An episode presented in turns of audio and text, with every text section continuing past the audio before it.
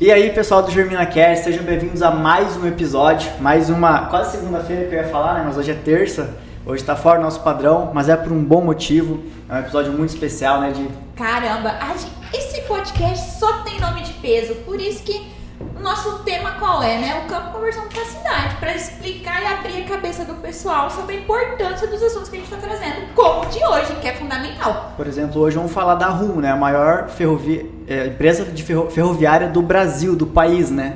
Que, da, da América Latina já chega também? Acho que não, acho que Aí, Brasil. Brasil? É. Ah, tá, vamos lá, né? Daqui a pouco chega, né? que é o maior terminal da América Latina. Aí, ó. Pronto. Fechou briga. Bom, pessoal, hoje vamos falar com seu, seu Altamir. Desculpa, eu falei seu Altamir antes. Ele já tá puto comigo porque eu falo seu Altamir. Perdi muitos pontos já.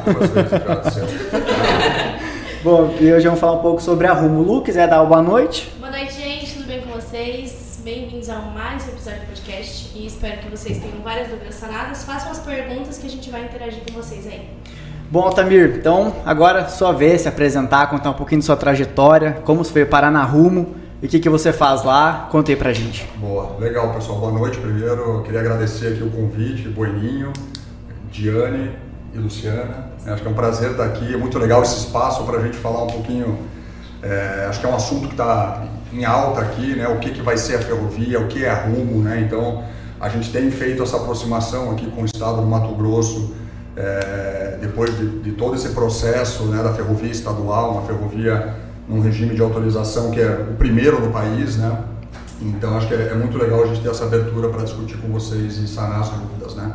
É, me apresentando, meu nome é Altamir, né, eu sou diretor comercial da Rumo, eu sou responsável pela carteira de grãos da Operação Norte e Malha Central, né, então estamos falando aqui basicamente dos corredor, né, da, do, do corredor para Santos, que leva o grão a partir do Mato Grosso e do estado de Goiás e futuramente do Tocantins em direção ao Porto Santos. Né? Então, é, eu estou na Rumo desde junho 19, né? eu entrei na Rumo para justamente no projeto é, quando a Rumo ganhou o leilão da Ferrovia Norte-Sul, né? que foi um, talvez assim um dos primeiros passos de crescimento da Rumo. Né? E, e, desde então estou nesse processo aqui de conhecer ferrovia, de né, nesse trazer a ferrovia como indutor do desenvolvimento do país. Né? Então, acho que é, além de, de profissionalmente ser muito bacana, como cidadão, acho que é uma satisfação estar numa empresa que realmente faz a diferença e que gera competitividade para o nosso país. Né? Traz desenvolvimento, né? Importância. Desenvolvimento, exatamente. Até estava vendo uns dados à tarde, o Brasil, só 20% do que é do que é transportado é por meio ferroviário. Os outros, os outros 60% é em estradas e o resto hidroviário e aeroviário, né? E aí você olha nos, Estados Unidos, país mais desenvolvido, mais de 70% é por meio de ferrovia, né? O que, que você tem a dizer sobre isso? Pensando que o Arrumo é uma empresa que veio para realmente abrir fronteiras e que o Brasil ainda está engatinhando nessa parte de ferrovias. Pô, Boninho, acho que é, é tua comparação é, é, muito oportuna, né? Você pega Estados Unidos, que, são, que é um país continental como o nosso, né? E, e é absurda a diferença, né? Uhum. E a falta de infraestrutura no nosso país, ela gera algumas distorções logísticas, né? Então, vocês sabem bem do que eu estou falando. Quando você imagina, né? Eu sou de Curitiba, eu nasci em Curitiba, então eu lembro muito, assim, de uma época da, da colheita, a fila de caminhões para o Porto de Santos, ela chegava em Curitiba. Nossa. É, o Porto de Paranaguá está lá quase 100 quilômetros de Curitiba, né? E a fila era tão grande e, e por muito tempo a gente achou aquilo normal, né? Só que aquilo, na verdade, é uma distorção logística, né, de, um, de um modelo logístico onde um caminhão, que é um modal de pequena distância, acaba sendo, entre aspas, aqui, obrigado a rodar 2 mil quilômetros, 2.500 quilômetros, né, em estradas com condição super precária, é, para entregar o, o, produto em Santos. Né? Então, é, é, uma distorção e acho que isso mostra um pouco do, do potencial que a Rumo tem né? e, e como a gente está inserido nesse contexto do agro. Né? Acho que é a, Rumo ela é uma empresa de logística, de infraestrutura do agronegócio. Né? A gente, né, se você olhar a nossa matriz de carga hoje, ela é composta basicamente por grãos, né? então estou falando de soja, milho, farelo. A gente transporta um volume gigante de açúcar também, né? é, é, ali do, do, estado de São Paulo, basicamente. É, você tem outras cargas como combustíveis, né? Então a gente pega os derivados de Paulínia, né? diesel e gasolina, e traz aqui para o Mato Grosso. e volta com, com biocombustíveis. Né? Por exemplo, o etanol de milho hoje, a gente volta com boa parte desse etanol de milho. É, gente, outra carga relevante para a gente é a celulose, né? que é uma carga mais industrial, mas de alguma forma está ligada ao agro. Né? Uhum. Então a gente brinca aqui que a gente é, é uma, é uma empresa de, de logística do agronegócio. Né? Que bacana. É. O Lu quiser fazer um complemento? É, eu só ia perguntar mesmo da, da história da empresa e qual o objetivo dela, mas a gente já viu toda a importância que você comentou, né? Mas tem um objetivo assim, vamos focar então aqui em Lucas, na região, poxa, vocês viram que a gente é uma região extremamente produtiva em grãos. Qual o objetivo de vocês focando em nós? Isso, acho que assim, é, como é que começou essa história né, da, do projeto de extensão né, ou da ferrovia estadual? Quando a gente olha o, o centro de massa, né, o centro produtor aqui do Mato Grosso, ele vem ano após ano subindo. Né? Então, se você pegar lá na década de 70, o centro de gravidade da, da produção estava mais para baixo, mais perto do, do sul. Uhum. Né? E ao longo do tempo, com o trabalho de vocês de abrindo área, né? buscando novas áreas, novas fronteiras, né? investindo para ter produtividade nessas áreas, a gente vê claramente que o centro de gravidade está subindo. Né? Então, o projeto né, da, de extensão, o projeto da ferrovia estadual, é para realmente a gente estar tá com a ferrovia no coração do centro produtor. Né? Então, chegar até Lucas para a gente né, é a gente estar é, tá inserido aqui como a melhor alternativa logística do centro produtor do agro do país. Né? Então, é, é, assim que a gente olha. Né? E todo mundo pensa, ah, mas a Rumo vai chegar aqui em Lucas, né? Na verdade, a Rumo já está aqui de uma forma ou de outra. A gente não está fisicamente aqui, mas através da, do nosso modelo comercial, né? a gente captura boa parte das cargas aqui de Lucas, de Sorriso, até volumes de Sinop hoje a gente consegue capturar na nossa ferrovia, lá no terminal de Rondonópolis. Né? Então a gente tem uma, uma lógica de precificação que nos permite capturar esses volumes. Então é o que eu digo, a gente vai estar fisicamente aqui, né? mas indiretamente hoje a gente já transporta é, um bom volume. Se você pegar hoje, esse ano, a gente deve fazer no terminal de Rondonópolis cerca de 24 milhões de toneladas de grãos e farelo, e boa parte vem daqui, da produção de vocês. Né? Então, o que a gente está fazendo, na verdade, a lógica do nosso projeto é ir subindo com a ferrovia e substituindo a rodovia, o modal rodoviário, pela ferrovia. Né? De uma forma bem, bem é, é, simples, né? a gente brinca aqui que a gente troca o, o atrito da borracha com asfalto pelo atrito do aço com aço que é a roda do trem e o trilho do trem. Né? Isso, então... isso é, um, é um assunto até polêmico, porque quando a gente fala que vai vir o trem para cá, os caminhoneiros ficam assim, pô, e o meu emprego, né? O que, Cara, que eu vou fazer? Eu discuti isso com o Yuri hoje, vindo pra cá, falei assim, então, se a gente olhar, a gente tá brincando com alguma classe aí que pode se sentir prejudicada. Mas eu acho que na verdade não é bem assim, né, Altamir? Não. O caminhão nunca vai deixar de existir, só não vai ter aquela rodagem, aquele perigo que ele vai sofrer na estrada, né? Exatamente. Ainda mais com uma BR que tá esse, esse caso, desculpa por 63. exposição, né? Você fica, quantas vezes você pega um acidente de caminhoneiro, passa um Nossa. dia, dois, esperando até se liberar da via, e aí faz aquela fila de caminhão, é ridículo. Você é. lembra do, da distorção logística que eu falei, né? Uhum. É, é, exatamente isso. Quem sente, quem mais sente a nossa distorção logística é o caminhoneiro, né? Que roda dois, três dias para chegar no Porto de Santos, numa condição de estrada ruim, sem infraestrutura, né? É, e na verdade, né? Como você falou, a, a, ferrovia ela vai precisar da, da ponta rodoviária sempre. Uhum. Né? O que vai acontecer é que o, o caminhoneiro vai começar a rodar menos distância, uma distância menor, né? É, mas vai conseguir dar muito mais giro. Né? O que a gente brinca aqui dentro da empresa, a gente fala que o caminhoneiro vai poder dormir em casa, né? porque ele vai trabalhar em pontas mais curtas, né? pontas aí 200, 300, vai até 400 quilômetros, mas não numa ponta de milhares de quilômetros, que é um negócio que realmente é, é quase desumano, né? Pois é, o cara sai de casa sem saber se vai voltar, né? Isso Exato. é muito triste. Não, e vale ressalva que o preço do diesel, e aí você coloca assim, é bom você trazer esse ponto porque às vezes a gente pensa assim, ah, o cara faz isso por causa que ele está sustentando o preço do diesel, o preço de pedágio, o risco. Um pneu. Cara, é, vai ser ótimo para eles também estar tá, ah, rumo dentro de casa, porque vai baratear e vai talvez até criar mais classe de caminhoneiros autônomos. Eles vão fugir dessa ideia de transportadoras, né, que um mercado específico para ter mais opção. Parabéns pela iniciativa, por olhar para Lucas e vir para cá. Não, imagina, acho que assim, é, não tem como ser diferente, né? Assim, dentro dos, do, do, do, plano de crescimento da Rumo, né? Vou contar um pouquinho a história para vocês. E aí vocês vão, vão, vão entender. A Rumo, na verdade, surgiu, a Rumo ela era uma cliente da ferrovia. Né? Então, a primeira coisa que eu gosto de deixar claro é que a Rumo nunca foi um operador ferroviário de nascença. Né? A Rumo né, ela é uma parte do grupo, uma empresa do grupo Cosan, e lá no passado, em 2008, a Rumo foi criada para cuidar da logística do açúcar das usinas, de, né, as usinas que produzem açúcar é, do grupo Cosan, certo? E então começou com por pequenos terminais, um terminal no Porto Santos, um terminal no interior, e na verdade a Rumo contratava a ALL, né, a então é, é, operadora da ferrovia, né, para transportar os volumes de açúcar. É, mas a ALL vinha ao longo do tempo sem, com dificuldade de fazer os investimentos, não transportava, né, e aí acabou ali uma, uma discussão na justiça, onde a Rumo assumiu o controle da ferrovia. Então, de clientes, né, passamos para uh, operador.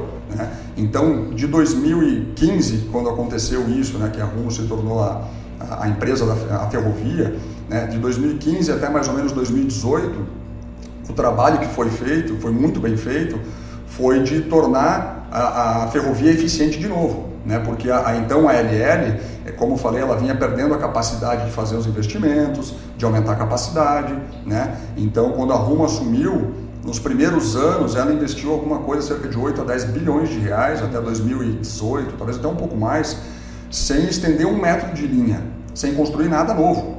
Simplesmente foi melhorando a condição da ferrovia que existia naquela época, né? É, a segurança, né? dando para a ferrovia mais capacidade de carga e colocando material rodante, que a gente chama, né? que é botando vagão e locomotiva. É isso que aumenta a capacidade da ferrovia. Né? Tanto é que no começo desse processo, 2014, né, a RU 2015, a, o terminal de Rondonópolis, que é o principal terminal, né, ele operava cerca de 12 milhões de toneladas de, de grãos. Né? Hoje a gente está falando de 24. Né? Então tudo isso, né, de, até 2018, foi um, como se diz, um, um turnaround, foi uma, uma, uma, uma reestruturação da empresa para que ela voltasse a respirar, né? E, e aí você vê no mercado acionário, né? A, a, empresa, a é uma empresa listada em bolsa, né? Sim. Em determinado momento a nossa ação, a ação da empresa, valeu quase um real, uns 50 talvez, né? Era justamente a mensagem do mercado dizendo que tinha um problema nessa empresa, né? E hoje você pega, né? Nosso, o mercado reconheceu o trabalho que foi feito, né? É, e, e isso que nos permitiu, na verdade, em 2019, a entrar, participar do leilão da Ferrovia Norte-Sul, né, que era uma ferrovia super importante, que vinha sendo, vinha sendo construída pelo governo, pela Valec, né, desde lá de é, 1986, talvez vocês não fossem nem nascidos, né? na época do governo Sarney, iniciou a obra, mas era uma obra que vinha se arrastando. Né? E aí, então, o governo decidiu licitar, entregar para a iniciativa privada, para que ela concluísse e operasse a, a Ferrovia Norte-Sul. Então, em 2018 para 2019, né, tendo essa, essa história bacana, né, que a gente conseguiu realmente, né, o time conseguiu é, colocar a ferrovia nos trilhos de novo, né, é, isso permitiu que a empresa entrasse no leilão da Ferrovia Norte-Sul e, e, fosse vitoriosa. Né, fez um, um, uma oferta é, muito agressiva e levou a Ferrovia Norte-Sul. Então, com a Ferrovia Norte-Sul, né, que liga a nossa parte da concessão de Porto Nacional, no Tocantins, até Estrela do Oeste, é, em São Paulo, né, cruzando o sul do Tocantins, o estado de Goiás inteiro, passando ali pelo sudoeste goiano, Rio Verde, Jataí, cruza o Triângulo Mineiro e chega em São Paulo, né? É, isso nos permitiu abrir novos mercados, que é o mercado de Goiás, que é um mercado super relevante, né? E o mercado do Tocantins, né? Então essa história é, é, é, que nos trouxe até aqui. Foi o primeiro passo foi ganhar a ferrovia Norte-Sul. Então a gente abre novos mercados e aumenta a nossa diversificação geográfica, né? aumenta a nossa matriz de carga. É, o segundo passo, super importante, foi a renovação antecipada na malha paulista. Então, só para vocês terem como referência, tanto a ferrovia Norte-Sul quanto a, a Ferro Norte, né, elas desembocam na mesma ferrovia que é a chamada malha paulista. Essa malha paulista ela tinha um, uma, lista, uma concessão que tinha um prazo mais curto, né? E a gente fez uma renovação antecipada. E qual era a contrapartida dessa renovação antecipada? Era investir 6 bilhões de reais para fazer a duplicação da capacidade dessa ferrovia. Então, é, essa renovação antecipada, era um negócio super importante para a gente que nos habilita a, a, fazer esses avanços no crescimento, na originação. Né? Então, ter mais volume vindo de Goiás e do Tocantins e ter mais volume do Mato Grosso. Então não adianta nada a gente ter mais ferrovia, mais volume vindo dessas regiões e estar tá engargalhado no que a gente chama de malha paulista. Né? Então esse foi um outro passo super importante da, da Rumo, de ter conseguido fazer essa renovação e fazer os investimentos para duplicar essa capacidade. Né? É, e o terceiro e mais importante passo né, é a, a, o projeto da ferrovia estadual. Né? Então, primeiro passo, ferrovia Norte-Sul, segundo passo, duplicação da capacidade da malha paulista e o terceiro passo é finalmente, né, depois de anos de trabalho junto ao governo do estado, conseguir é, aprovar o projeto que, que a gente está discutindo aqui hoje, né, que é a primeira ferrovia estadual do país nesse regime de autorização. Né? Que bacana. Altamir, antes de continuar, deixa eu falar nosso patrocinador, o Inexa. Tava esquecendo dos homens. Uma, um assunto tão importante, né? Pois Como é. que a gente esquece de falar que a Inexa que está ajudando a divulgar, distribuir esse conteúdo? Isso mesmo. Pessoal, se você quer ter internet de qualidade na sua casa, na sua fazenda, fale com o Orivaldo no 659 9917 2528. Eles vão ter internet que você vai precisar para tocar o seu negócio, tocar a sua empresa, ou se você quiser jogar, assistir Netflix, enfim Fala com o Orivaldo que eles vão trazer a melhor solução para vocês. Altamir, então vamos lá. Achei super legal toda a estruturação e tudo. Aí a gente chegou. Bom, agora estamos estruturados, a gente já aumentou a malha. Vamos para Mato Grosso. Trabalhei já na DM, então assim, eu, a gente fazia troca de nota e mandava para a ALL. Quando falava que era a ALL, os caminhoneiros ofendiam a gente, porque era um caos. Então, parabéns por terem regularizado, deixado tudo certinho. Como você é diretor comercial, diretor de grão, no caso, chega para a empresa e fala, galera, o que a gente tem hoje de vagões não funciona, vai ter que fazer agora X. E eu quero entender como você vai dimensionar para Lucas do Rio Verde é, essa ideia. Como que, que funcionaria como, o terminal rodoviário? É, como que vai ser esse terminal? Porque já que você, quando vocês chegaram na LL, lá em Rondonópolis, vocês já viram que não dava o suficiente. Tava precisando mais. E para Lucas, como é que vai ser? Como é que vai ser esse terminal? Como é que você dimensionou isso? Como é que você imagina? Qual, como que a gente vai começar? A gente vai começar com 15 vagões? Eu já tô sonhando alto, entendeu? Como que vai ser? O que, que vocês estão esperando? O que, que vocês estão planejando? Conta pra gente, eu, principalmente pra minha curiosidade. Não, legal. Deixa eu, eu vou separar aqui a, em algumas partes a, a resposta. Então, lembrar assim, o, a, a, ferrovia, a capacidade, ela é dada por é, vagões e locomotivas. Certo? Então é o trem, quanto mais trem você põe, mais capacidade você tem. Então, essa parte que a gente chama de material rodante. Você também tem os terminais.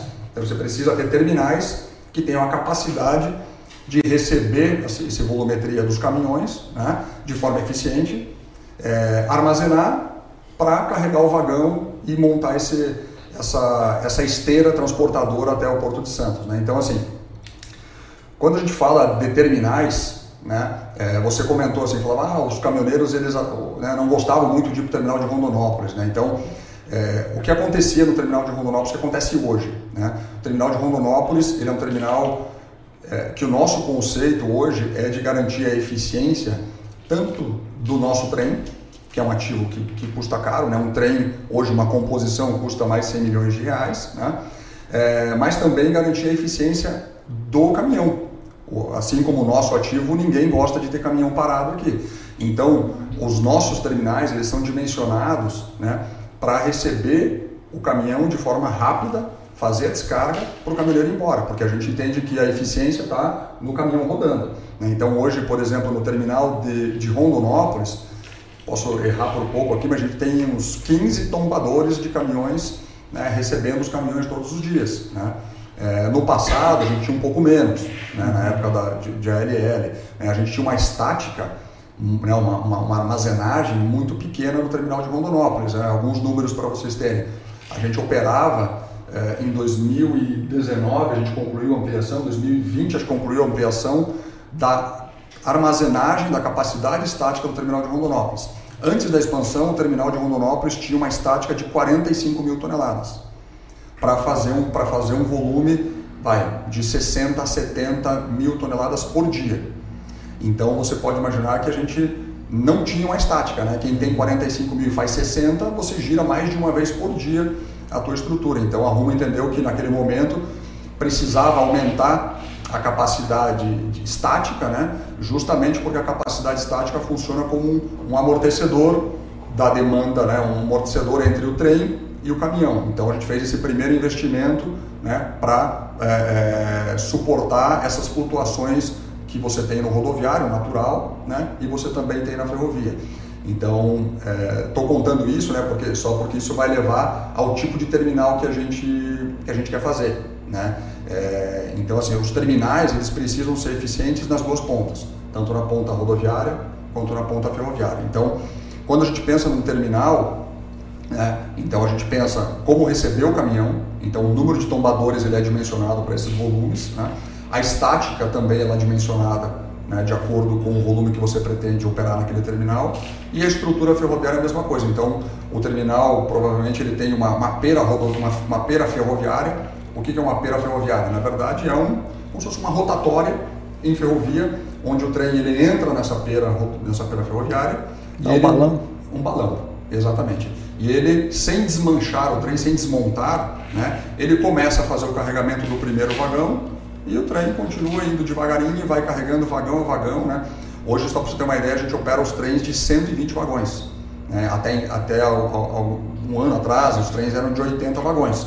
Né? Cada vagão aí tem 92 toneladas.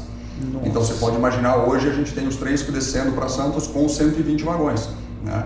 Então é, o terminal é dimensionado dessa forma, para que o trem demore o menos possível para carregar. Sim. Então hoje a gente carrega como premissa dos nossos terminais um trem de 120 vagões, estamos falando aí de 11 mil toneladas. Né? A gente carrega esse trem em menos de 8 horas. Então você pode pensar que é uma estrutura super eficiente de carregamento. Né? Uhum. É... E do lado da, da, rodovia é você ter tombador suficiente, é, pátio de caminhão suficiente para absorver essa demanda é, que oscila. Né? Mas a gente está falando de receber produto limpo, seco e já classificado, né? Pronto para importação. Isso. Ah, eu ia falar, dá uma aula para alguns armazéns que tem aqui em Lucas. Mas aí eu lembrei que você já recebe pronto. Exato, porque o, o, terminal ferroviário, né, o terminal de transbordo, ele é um terminal de alto giro. Então não é um terminal que a gente pode fazer armazenagem de longo, é, por um período mais longo, né? Ele realmente ele serve para transbordar. Então Hoje, realmente, assim, para entrar nos terminais da Rumo, você precisa estar com a tua carga no padrão ANEC, né? Porque a gente opera no que a gente chama, e esse é um dos pilares dos nossos terminais, né? São dois pilares, é ele ser, obviamente, ser eficiente, isso é, é básico, né? Mas ele operar em regime de pool, tá? Eu já vou explicar, e ser um terminal bandeira branca. O terminal bandeira branca, o que ele é? Na verdade, é um terminal de livre acesso, é um terminal que todos os clientes possam operar diferentemente do passado, onde você tinha é, empresas que detinham o terminal né, e elas operavam da forma que elas queriam. Né? Só que isso gera uma ineficiência enorme. Do lado comercial, para essa empresa talvez seja muito bom, porque ela fazia uma reserva de mercado. Quase um monopólio ali, né? Exatamente. Mas do lado da eficiência da ferrovia, era muito ruim, porque imagina você ter que desmontar um trem para carregar um pouquinho no, seu, no terminal da Lu um, um pouquinho no seu terminal, um pouquinho no seu terminal e depois montar todo esse trem de novo, você perde tempo, né? Então, é, ter um terminal bandeira branca e em regime de pool. O que é o regime de pool? É um produto que entra lá dentro do padrão, todo mundo coloca o produto dentro do padrão, né? E, e, e você lá dentro, a soja ou o milho ele, ou o farelo, ele está absolutamente misturado. Uhum. Todo o produto dentro da qualidade, né? Então, isso é o que garante a eficiência da ferrovia. E você vai, né, vai perceber que eu falo tanto de eficiência aqui, é uma palavrinha que para a ferrovia ela é extremamente importante, por quê? Né? O que é o modelo de negócio da ferrovia? A ferrovia é um negócio de capital super intensivo, talvez não seja super intensivo, seja ultra intensivo. Né? É muito dinheiro que é colocado, então você vê as cifras do que a gente fala, né? Ah, a renovação da Paulista é 6 bilhões, na, na, na ferrovia Norte-Sul a gente gastou acho que né, mais 5 bilhões é, o que a gente vai gastar aqui nessa ferrovia, né, é, o investimento é um investimento super relevante, entre 9 a 11 bilhões. Né? Para fazer frente a tudo isso, você precisa ter volume. Né? Então, o nosso modelo de negócio é fazer investimentos maciços de capital para que você tenha eficiência. A eficiência te gera custo baixo e o custo baixo se transfere em tarifa, em preço. E quanto menor o nosso preço, maior o nosso volume porque a gente consegue precificar melhor, dar frete mais barato para todo mundo. Com isso, o que, que você faz como produtor? Busca você, mais barato. Você, você produz mais porque você fala assim, pô, minha soja está mais valorizada. Né? Quanto melhor o frete, mais valoriza a sua terra, a sua soja, mais você vai investir porque te sobra mais dinheiro. Né? Então você vê que é um círculo virtuoso que eu chamo, né? É, e é o modelo de negócio da ferrovia. Uma ferrovia com pouco volume é uma ferrovia ineficiente, ela não se paga. Né? Então esse é o nosso modelo de negócio. É eficiência para ter custo baixo, para ter tarifa baixa, né? para ter cada vez mais volume. Então, quando, por isso que eu falo tanto em eficiência. Então, e aí voltando à tua pergunta, né? quando a gente fala de terminal, esse é o nosso, esses são os pilares dos nossos terminais. São terminais e esses terminais eles podem ser quantos forem. Né? A gente fala aqui hoje dos terminais, né? O primeiro terminal Campo Verde, segundo terminal Nova Mutum, terceiro terminal Lucas do Rio Verde, né? E todo mundo fala, tá, mas e aí, acaba? Não, não acaba. A ferrovia ela é um negócio para 100, 200 anos. Né? É um negócio de longuíssimo prazo. Então, é, eu sempre digo, né? Falei hoje na reunião, hoje de manhã aqui no sindicato, que aonde houver demanda e houver racional econômico, vai existir um terminal. Tá? E aqui, quando eu falo do Mato Grosso, ele é mais óbvio, né? Porque a produção aqui cresce tanto e ela é tão densa que vocês talvez tenham dificuldade de enxergar isso, mas eu vou dar um exemplo da Ferrovia Norte-Sul. A Ferrovia Norte-Sul, que a gente chama internamente de Malha Central, ela, eu separo ela em duas regiões. Né? Então você tem a região ali Rio Verde e, e de Rio Verde para baixo, que é o sudoeste goiano, que é uma região que tem uma altíssima produção. Uhum. Né? 80% da produção do estado está concentrada naquela região, né? produz muita soja, muito milho também, é, muito farelo. Né? É, então aquilo ali já é uma região que a gente chama de consolidada, uma região de alta densidade de carga. Quando a gente olha de Anápolis, ou ali perto de Goiânia, para cima, né? o norte de Goiás, Porangatu, o sul do Tocantins, né? que a nossa, lembra que a nossa concessão vai até o meio do Tocantins. Uhum. A gente chama essa região de uma região que, de alto potencial, mas que hoje tem uma menor densidade de carga. Né? Então, o que acontece? Naquela região os terminais não, são, não serão terminais gigantes. Né? Mas o que vai induzir o desenvolvimento daquela região, o que, que é? É você ter um terminal de transbordo, mesmo que ele seja pequeno. Né? É que ele tem expansão agrícola agora, né? A Matopiba, pode olhar, todo mundo fala ah, Matopiba, Matopiba. É, muitas empresas investindo no agrícola lá, realmente abrindo fronteiras para produzir cada vez mais, né? Porque Exatamente. é uma área ainda ser explorada. Né? Exatamente. Né? Você pega essa região, por exemplo, tem uma, uma, um potencial de expansão de soja, né? tem muito pasto ainda, né? É, integração pecuária-lavoura, né? é uma região diferente. Né? Alguns dizem assim, pô, é, o Mato Grosso já passou por esse processo, uhum. né? e o próprio sul do Tocantins é a mesma coisa.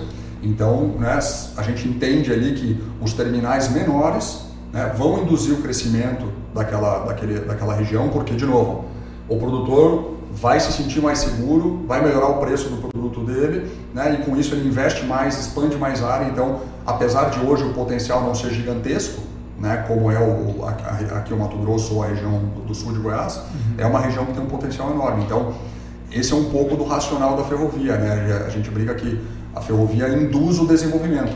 E aí eu estou falando desenvolvimento, a gente fala muito do agro aqui, mas eu falo na verdade é de todas as cadeias produtivas que estão por trás, né? Porque a gente também, né, apesar da gente ser muito agro, a gente tem, por exemplo, a nossa empresa de containers, né, que é uma empresa chamada Brado, é uma subsidiária da Rumo, é, que é uma empresa que vem fazendo um trabalho formidável, né, e a gente diz assim que ela é, é a democratização da ferrovia. Por que, que ela é democratização da ferrovia? Né? Porque você imagina, pela Rumo, você para transportar o teu produto tem que né, caber dentro do nosso vagão. E a gente não tem 500 tipos de vagão, né? a gente tem poucos tipos de vagão. A gente tem muito vagão que a gente chama de graneleiro, que é o, é o vagão que transporta soja, o milho, o açúcar, o farelo. Né? É, mas a Brado, ela transporta container. Então, aquelas caixinhas metálicas que a gente vê, uhum. né, é, ela, ela é o indutor do, do, do, do, vai, da democratização da ferrovia, porque tudo que couber dentro de uma caixinha daquela pode ser transportado pela Bravo.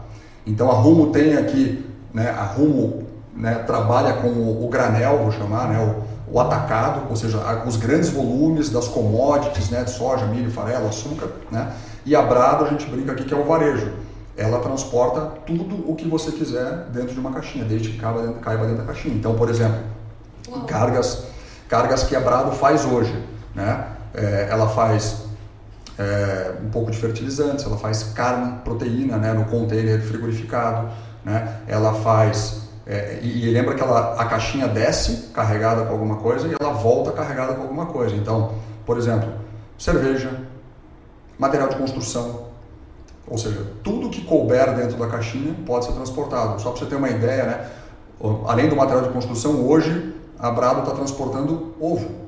Nossa. Ovo. Então você imaginou assim, o transporte de, de ferrovia, né? E todo mundo pensa ferrovia, pensa um negócio meio bruto, né? É, tá lá transportando ovo. Né? Então quem faz isso é a. Então quando eu falo assim da, do, do papel de desenvolvimento da ferrovia, né? É, ela não está só para o produtor, né? Ela está para toda a cadeia, porque quando né, você consegue remunerar melhor a tua produção, você vai consumir mais de todas as cadeias, né? Quando você bota um terminal de container, é a mesma coisa, né? Toda, né? Eu brinco quando a gente fala, vai num, numa prefeitura, né? A primeira pessoa que quer conversar conosco é a associação comercial. Porque é realmente são a associação comercial, os caras que produzem, comercializam, que importam, né? Desde componente eletrônico, tudo, tudo que vocês puderem imaginar, o cara, o cara ele tem a pretensão de transportar na ferrovia para ter um frete mais competitivo, né? Não, imagina vocês trazendo, porque assim, tem muita revenda aqui. E a maioria dos produtores trabalhando com bombona de mil litros. Então já começa, cabe numa caixinha. Cara, vai ser muito legal. Pois é, a Rumo, a Rumo quando vir para Lucas, ela já tem essa ideia de trazer, de fazer mais do que além, além de grãos. Por exemplo, pensando que tem uma BRF aqui, eles têm um, eles fazem produto final, né? né? A FS com etanol já tem uma tipo uma ideia de, se, de usar esses produtos para levar para exportação, e ao mesmo tempo trazer fertilizantes, trazer os químicos para cá, ou ainda vai começar só com os grãos no, no projeto inicial? Não, no projeto inicial, Boninho, é, a gente vai focar aqui nos grãos. tá? Acho que é- tem um desafio grande aqui de chegar com a ferrovia, botar o terminal, né? mas aquilo que eu digo, onde houver demanda e interesse econômico, né, vai naturalmente surgir outros terminais e terminais de container. Né? É, então, se pegar, por exemplo, na, própria, no próprio projeto aqui da ferrovia estadual, né, a gente tem ali o ramal para Cuiabá certo? A gente vai construir um ramal para Cuiabá, né? Que o foco deste ramal é justamente essa carga eh, do container, essa carga industrializada, né? Então é, né, é- é- é você chegar em Cuiabá com os produtos vindo de São Paulo, né? De alguma outra região e fazendo o caminho inverso. Então, estou dando como um exemplo, né? Sim. De que as coisas vão acontecendo, né? Então, de novo, tem a BRF, é, certamente tem um grande consumo, ele, né, provavelmente, eu não sei se é a BRF daqui, mas ela é um dos clientes da Brado, né, é, usa os contêineres frigorificados, vai até sim. Rondonópolis.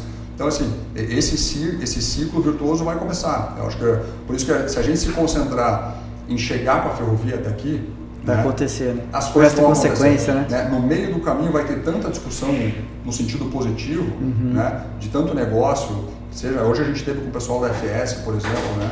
É, hoje, para você ter uma ideia, assim, boa parte do, do, do etanol de milho, né? é, que vai para São Paulo, ele vai via rumo. Ele desce até o terminal é, de líquidos lá em Rondonópolis, né? E a partir disso aí ele vai, é, ele vai até São Paulo, tá? Então os, os terminais, né, a gente fala muito de grão, mas eu vou te dar um exemplo, né? Lá no, no, no sudeste goiano, em Rio Verde, a gente tem um, um terminal que é um terminal muito parecido com o Rondonópolis. O que, que é esse terminal? A gente chama de uma plataforma, né, na verdade, porque você tem a operação de grãos, então você recebe os grãos e desce para Santos. No retorno disso, o que acontece? A gente volta com fertilizantes. Então, alguma parte dos trens vai lá, carrega fertilizante e volta para o terminal de Rondonópolis para o terminal de Rio Verde. Né? E abastece vocês a partir desse terminal. Tá? Então, é um terminal de grãos, fertilizantes, né? líquidos. né? Então, são vários terminais dentro de um terminal. né? Então, é, é, o terminal aqui também tem este potencial. Né? É, o terminal de Rio Verde, a gente começou fazendo grãos. A Rumo investiu em grãos. Aí, o que, que a gente fez? A gente trouxe um parceiro para fazer o terminal de fertilizantes. Né? Porque se a Rumo quiser fazer todos esses investimentos, primeiro que assim a gente precisa se concentrar naquilo que a gente tem competência, naquilo que a gente sabe fazer. Então, operar um terminal de fertilizantes é um negócio que é diferente. Né? E a gente reconhece isso e para isso a gente busca parceiros que têm competência e que fazem o investimento e operam e prestam um bom nível de serviço.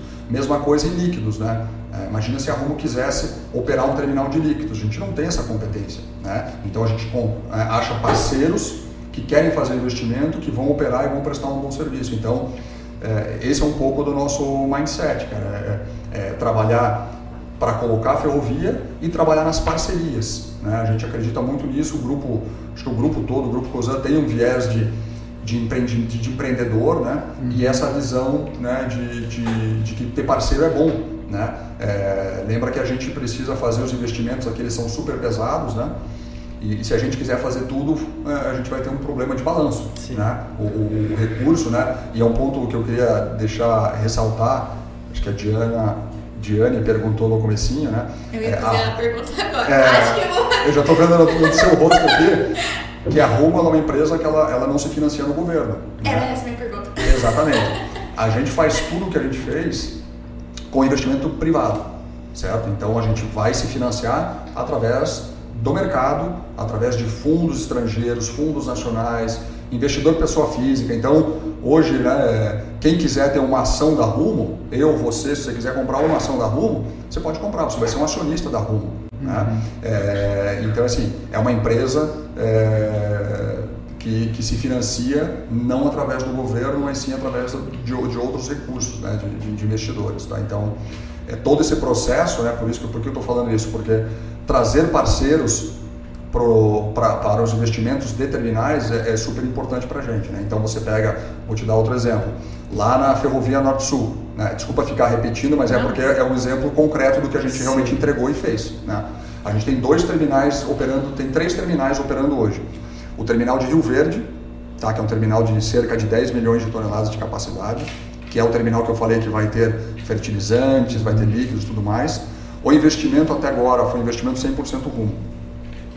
O segundo, o primeiro terminal que entrou em operação foi o terminal de São Simão.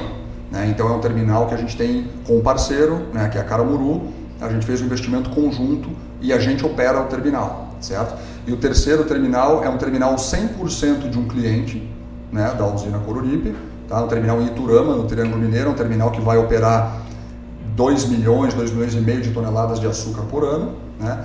É, e de novo, lembra dos conceitos, né? são terminais bandeira branca. Uhum. Ainda que seja um terminal 100% de um cliente, né? feito um investimento pelo cliente, né? A Rumo vai comercializar a capacidade de qualquer cliente naquele terminal. Então, ele opera o volume dele, certo? É, mas a gente também pode levar qualquer outro tipo de cliente para operar lá. Você vê, então ele investiu no terminal e ao invés de ele sentar em cima da capacidade e falar, não, esse terminal é só meu, só quero fazer o meu volume, muito pelo contrário. Ele quer que a ferrovia seja eficiente e ele topa abrir né, o terminal dele para outros clientes operarem. Vai da parceria, né? Vai da parceria, exatamente. Altamir, então, já que você falou que não tem auxílio do governo, vocês são responsáveis por tudo. Licenças, bater de frente com causas ambientais, com dificuldades que possam ocorrer, certo? Sim, exatamente. E vocês têm interesse, vamos lá. Então, no caso, as empresas que quiserem podem participar, então tá aberto empresas do município. tô brincando, a gente não tem potencial para isso. Mentira! Caso o produtor queira, ele pode procurar vocês? Como é que vai funcionar? Ou vocês, vocês vão já abrir isso para a comunidade? E caso um grupo de produtores tenha interesse, pode procurar vocês para ser parceiros? Porque, por exemplo, vamos construir um terminal. Eu tô imaginando aí que deve ser o quê? Uns 50 hectares o tamanho do terminal? Não sei, vocês têm ideia de como que vai ser já? Por dar um não, Eu tô baseado na, em Rondonópolis, que é gigantesco, então. Você né? conhece lá, Rondonópolis? Vi fotos. Ah, tá. é grande, é. Vi fotos. Não, mas é assim, é, sim, sem dúvida. A, a, gente é uma empresa, como eu falei, aberta a essas discussões, então assim, é, é quanto mais terminais houverem na linha, na, na ferrovia, para a gente melhor. Então, assim, a gente está completamente aberto a discutir com um grupo de produtores, empresários, é, assim, isso faz parte do nosso dia a dia. Uhum. Né? E só um ponto que você falou, é, quando a gente vem numa obra dessa, um empreendimento desse porte, né, é, obviamente não é a Rumo que constrói, a gente contrata empreiteiras que vão construir essa ferrovia para a gente. Né? Toda a parte do licenciamento ambiental, da engenharia, tudo isso é custeado pela Rumo, né? É, mas sim, é, uma obra dessa gera um impacto, um impacto muito grande. Então, quando você falou do, é, da mão de obra local, do empresário local, né, as empresas que vêm para construir a ferrovia, elas realmente vêm buscar recursos locais. né? Porque seja mão de obra, né? Seja mão de obra, seja materiais de construção, não dá para o cara trazer tudo de fora de onde ele vier. Então ele precisa sim, né? Então uma dica que eu dou, né, para as prefeituras e, e, e, todo todo o setor assim é, é que pensem no longo prazo, invistam em formação de mão de obra, né, porque vai ter muita oportunidade, seja na parte da obra, da construção, né, tanto da, da ferrovia quanto do terminal, como depois na operação. Né? Então, é, e a gente experimentou isso lá na Ferrovia Norte-Sul. A Ferrovia Norte-Sul, ela tinha um pedaço que não estava construído. Né? A gente pegou ela, é, faltava, vou chutar aqui, sei lá, uns 300, 400 quilômetros de grandes obras para serem feitas. Né? Então eram, eram obras de arte especial, que a gente chama, eram pontes, né? muita ponte, é, mas também obra de via e as obras dos terminais. Né? Então a gente viu é, como era importante você. E lembra que a gente fez essas obras no meio da pandemia. Uau. Então a gente conseguiu botar a ferrovia para operar, os terminais para operar no prazo. Né? É, por exemplo, o terminal de São Simão ficou pronto em 12 meses. É um terminal de 5,5 milhões de toneladas. É um terminal, ele é compacto em área, ele ocupa uma área de 15 hectares, mas ele é super produtivo. Né? É, o terminal de Rio Verde, que é um grande terminal, são 250 hectares. Né? O investimento lá foi bem maior. Mas é uma obra gigantesca, feita em 18 meses, o terminal de Rio Verde. Né? Então, assim, realmente acho que a, a nossa a engenharia da Ruma trabalhou muito bem com, uh, com inclusive com o entorno, com a comunidade, com a prefeitura, né? É, para qualificar a mão de obra rapidamente para conseguir é, é, entregar um projeto desse tamanho no prazo. Né? Então, acho que fica a, a, ficam as lições aprendidas né, de que vale sim realmente a gente pensar em qualificar a mão de obra, né, seja para uh, o momento de obra, seja para o momento de operação. Terminal ou os terminais vão estar operando aqui por muito tempo.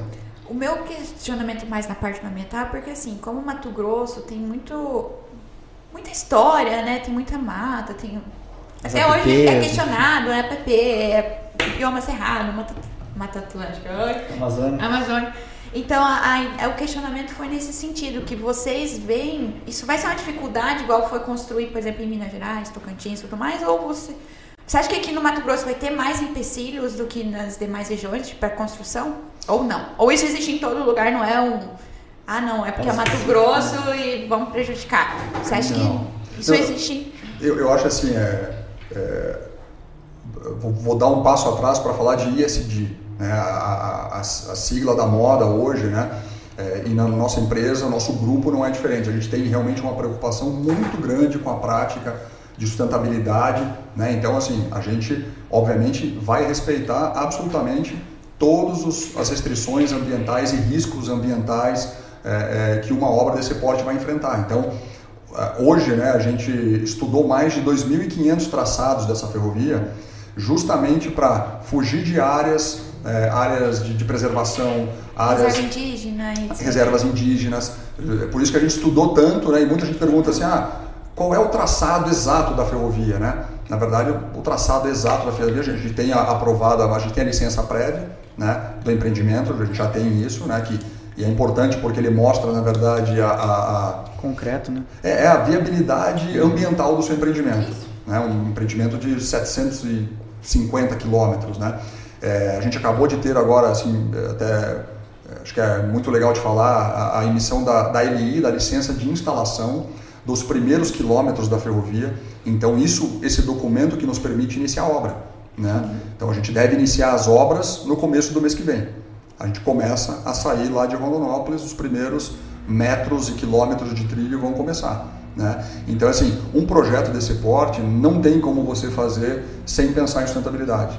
Né? Então, é, é, é a Rumo acho que tem uma, é, ela se cerca, ela tem bons profissionais né, que, que olham essa questão ambiental e de licenciamento, né, é, e se cerca de boas pessoas para fazer projetos que sejam realmente assim sustentáveis, que não agridam, né? Acho que é, dá para conviver, né, um, um, projeto desse porte com sendo sustentável.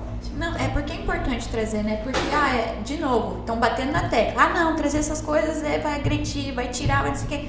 Caramba, a gente pensa com tanto cuidado, tem tanto procedimento por trás disso, né? Não é um negócio que, ah, não, vou lá e construir. A licença de instalação é muito importante. Vocês estão amparados por SEMA, vocês estão amparados por vários órgãos. Então, Exato. que legal, não, não sabia que já estava assim. E que venha logo pra cá, né? Qual que é a previsão de chegar até Lucas ou até Campo Verde, que é o primeiro? Como, É. como vocês estão planejando? É, então a gente começa as obras, né, e a gente vem crescendo a ferrovia, vai botar o primeiro terminal, o primeiro terminal em Campo Verde deve operar lá em 25, tá? Em 2025, enquanto a, a ferrovia continua subindo, né? A gente não vai parar a ferrovia para construir o terminal, eles andam em paralelo, né? Então a gente deve chegar em Lucas em 28, né?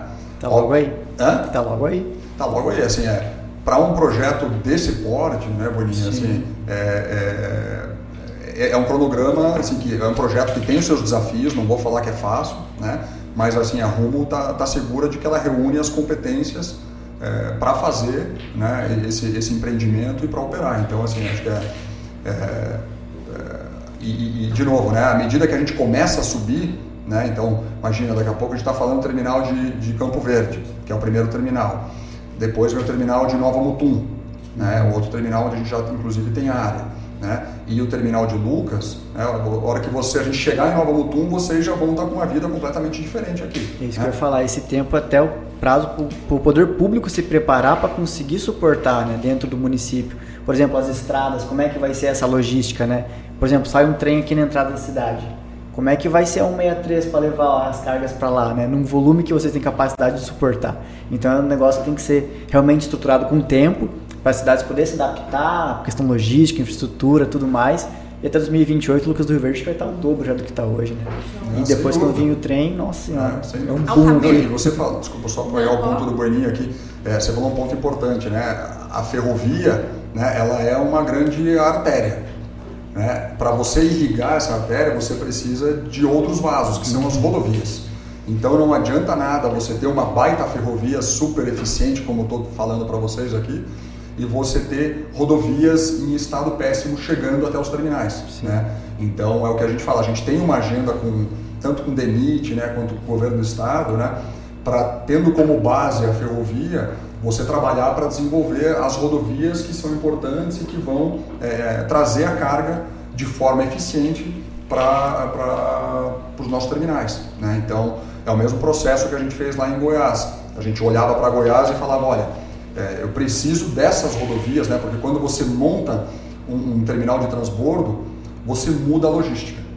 Então, é até engraçado, lá em Goiás você tinha algumas, algumas é, rodovias licitadas, né? E quando você olhava pela ótica da ferrovia, né, ela, ela não tinha toda aquela volumetria que a gente que foi colocada no começo e a gente teve até que priorizar outras outras rodovias. Né? Então, por exemplo, a, a, o nosso terminal está na BR 4, na BR 452, isso, BR 452. E ela era uma, uma BR que não estava no plano do governo de, de, ser, de receber investimentos. Né? Então, quando a gente bota um terminal ali, né, com, a, com o volume que eu falei para vocês, né, hoje a gente está recebendo, a gente não está operando a plena capacidade, a gente recebe 600 caminhões por dia. Né? Mas é um terminal que tem capacidade para mais que o dobro. Então, assim, de novo, sentar com o governo do estado, sentar com o DENIT e priorizar aquele investimento porque mudou a logística da região. Né? Que Nós bacana. temos perguntas. A primeira é bem parecida com a que meu pai fez quando eu saí de casa. Se, como é que vai ser o valor de custo, competitividade? Vocês vão se equivaler ao mercado ou não? O Fábio mandou uma pergunta bem assim, ó. A chegada da ferrovia irá, irá resultar em redução do custo do frete saca em relação ao que é pago hoje? Esta redução pode chegar diretamente ao produtor? Se sim, quanto? É, é essa pergunta não Difícil sei de se quanto é né? difícil a resposta, mas eu, eu vou, eu vou. Na verdade, a resposta é sim. Né? Quando a ferrovia, a ferrovia vai chegar aqui, você vai ter uma diminuição de frete né? por conta daquilo que eu falei. Assim, é, é, e vou te explicar como é que a gente faz a nossa, a nossa, a nossa precificação, como a gente faz o nosso preço, a nossa tarifa. Já né? é a segunda pergunta, então vou pegar É. o porque assim, como faço para saber qual o valor da tarifa ferro- ferroviária do transporte de uma determinada mercadoria? Isso. Não, primeiro, assim, é, acho que as pessoas precisam entrar em contato, né? E e a Rumo, lembra que a Rumo é uma concessão de um serviço público.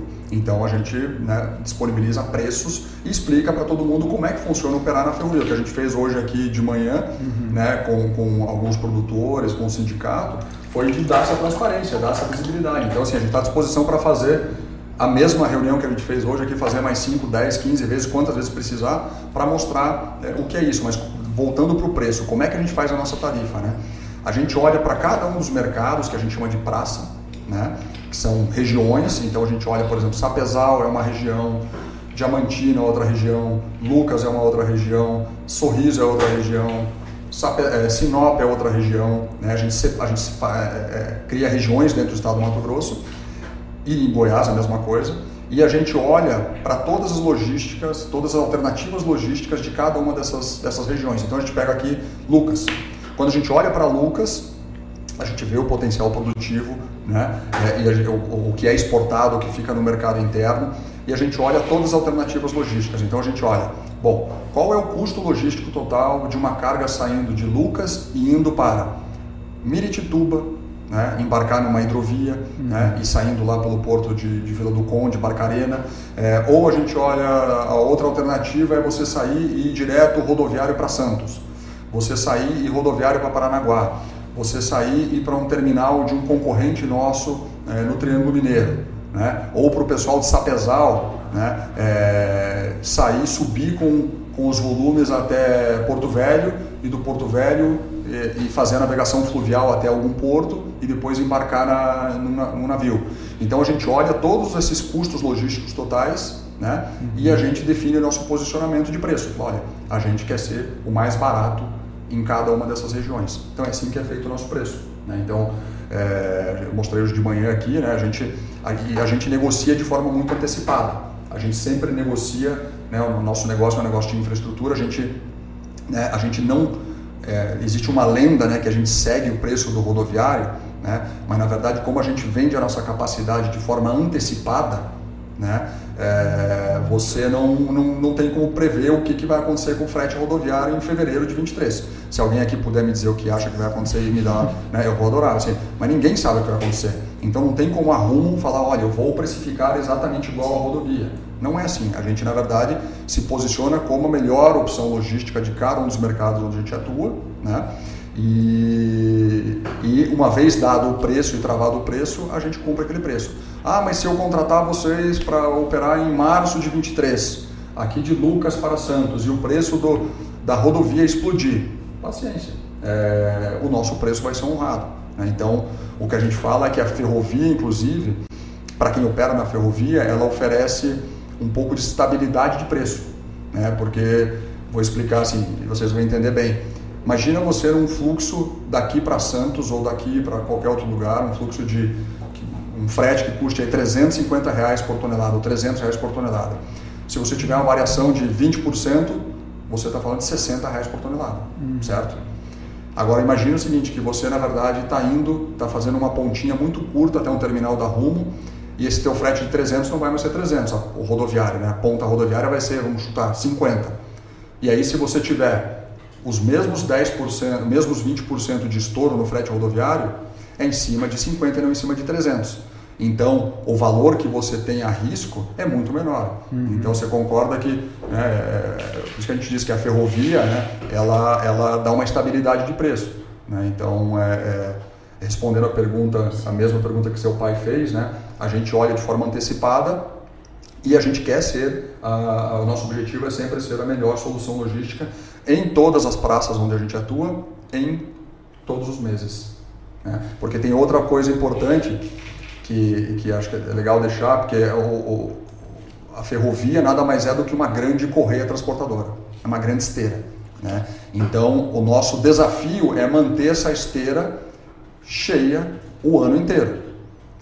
Por que, que eu estou falando isso? Porque o agro né? tem toda a pujança, mas ele tem um negócio que é realmente a gente está aprendendo a lidar, que é a sazonalidade. Uhum. Né? Então você tem duas safras, você tem primeiro a soja, né? sai forte lá fevereiro, março, depois já no abril ninguém sabe se vende ou se não vende, né? daqui a pouco entra o milho, é, e isso para a ferrovia né? a gente precisa manter nossa, os nossos trens cheios o tempo todo. Lembra que eu falei, cada trenzinho, cada composição custa mais de 100 milhões de reais. Uhum. Então não dá para deixar um trem parado. Então a nossa precificação ela leva em conta tanto a geografia, ou seja, da onde está saindo a carga, como eu expliquei, mas também o horizonte de tempo, para quando você está contratando. Então você fala assim, ó, eu quero contratar para abril do ano que vem, certamente é um frete mais incentivado, né? porque é um momento que a ferrovia está buscando, está puxando mais carga para ela manter operando. Uhum. Então, você fala qual é o teu frete em dezembro, né?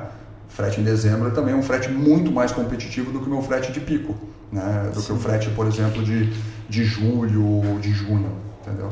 Entendi. Mas como é que vai afetar o produtor? Na venda, né? A precificação, tipo, você vende soja Mas lá... Mas aumentar a margem, a margem que vende para eles. Mas eles, se ele barateia o custo próprio, Exato. ele vai pagar mais para você. Ele tem a margem dele, entendeu? Hum. No final, todo mundo ganha. Isso, exatamente. E isso é um negócio que a eu gente... Eu tô pensando se eu baixar o meu preço, já tá todo mundo não, não. não, e esse é um dado interessante, né? O, o, esse trabalho todo que foi feito de 2015 até 2018, 2019, né? Que foi essa primeira é, botar a rumo no trilho de volta, uhum. né? Se você olhar o valor da tarifa, o valor real da tarifa, ele caiu certo? E assim, pode soar estranho para quem não acompanha, né? mas você lembra que eu falei do 12 milhões de toneladas para 24? Sim. Tudo é exatamente aquele modelo de negócio que eu falei, né? O valor da nossa tarifa, ele não, ele não sobe, ele vem caindo por eficiência mesmo, Sim. né? É, e isso se reverte no preço da soja para vocês. Porque uma trading né, que compra conosco uma capacidade, à medida que ela tem um frete melhor, ela vai ter capacidade de pagar melhor no seu produto. Né? Então, por isso que às vezes, né, e a gente brinca que tudo que a gente faz lá com as trades, com os nossos clientes, né, é, vocês acabam sentindo imediatamente.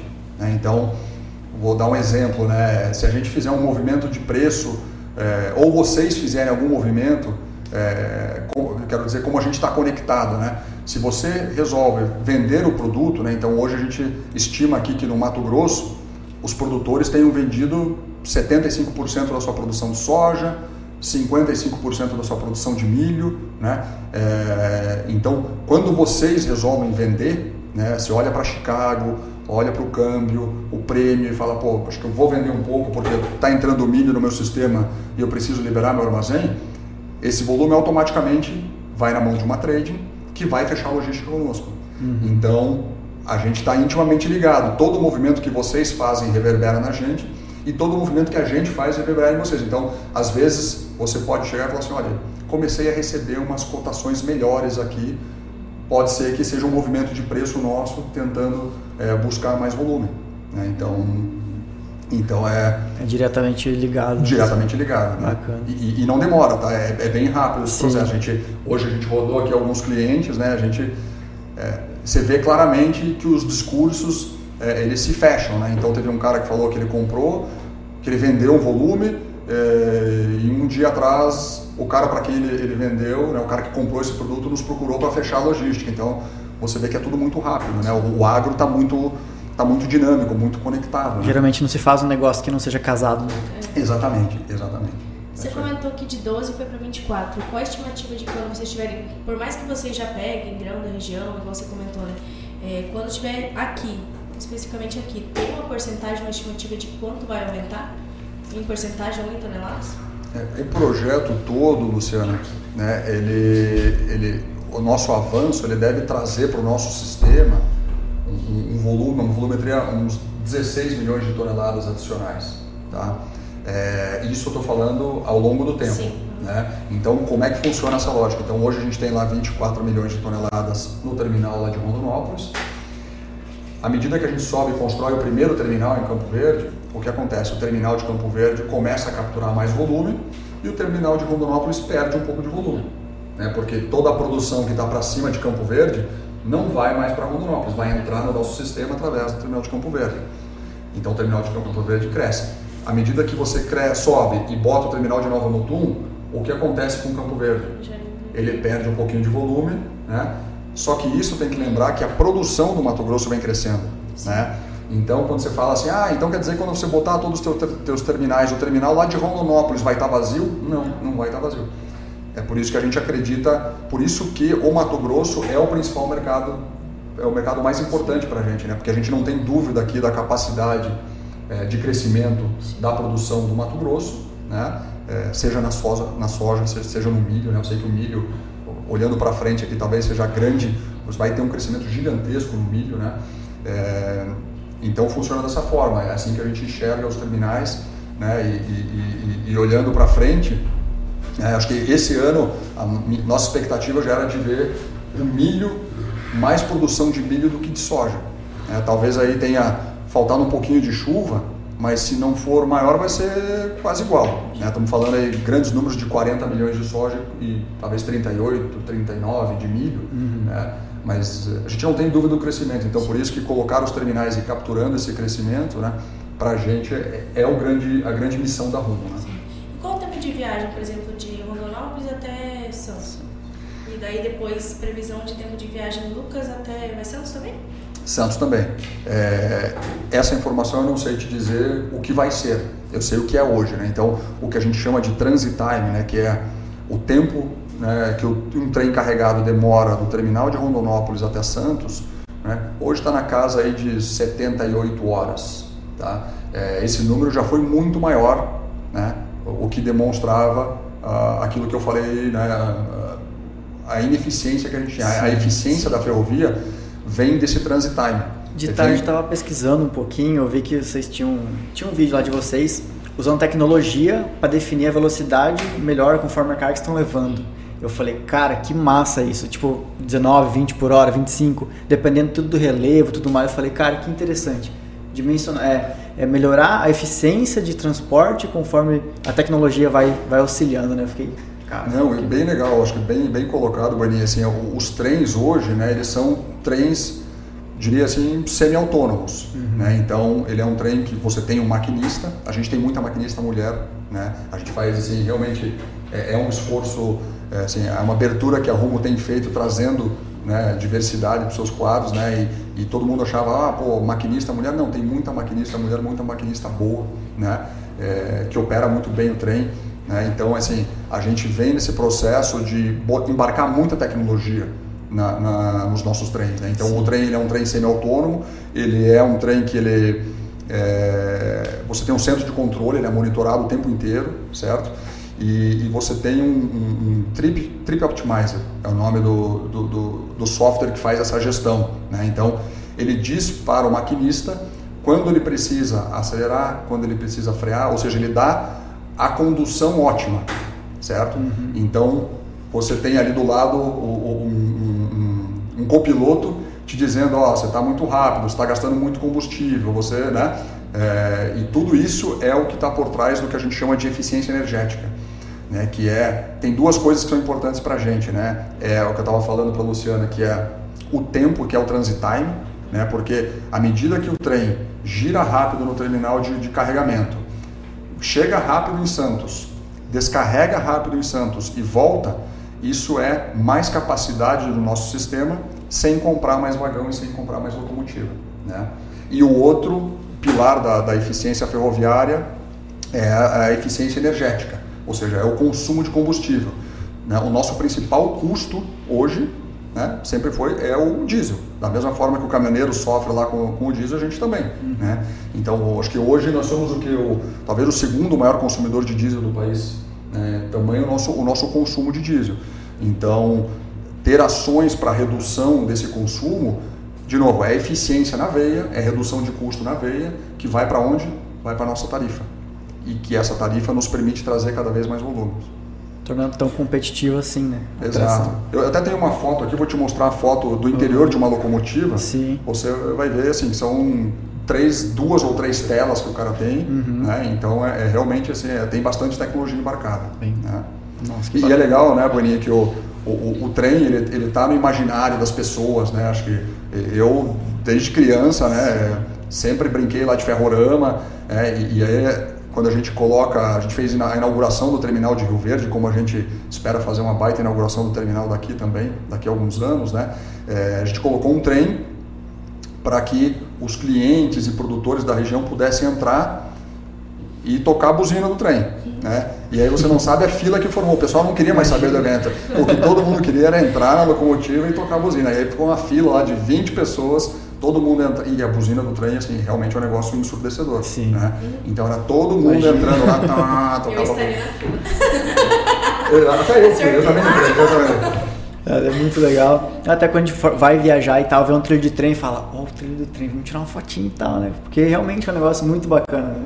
É. Mas, Altamir, demos uma hora de conversa já. Conversa, cara, aprendizado incrível. Papo bom, né? Conhecimento. É, é isso que acontece. Passa muito ligeiro.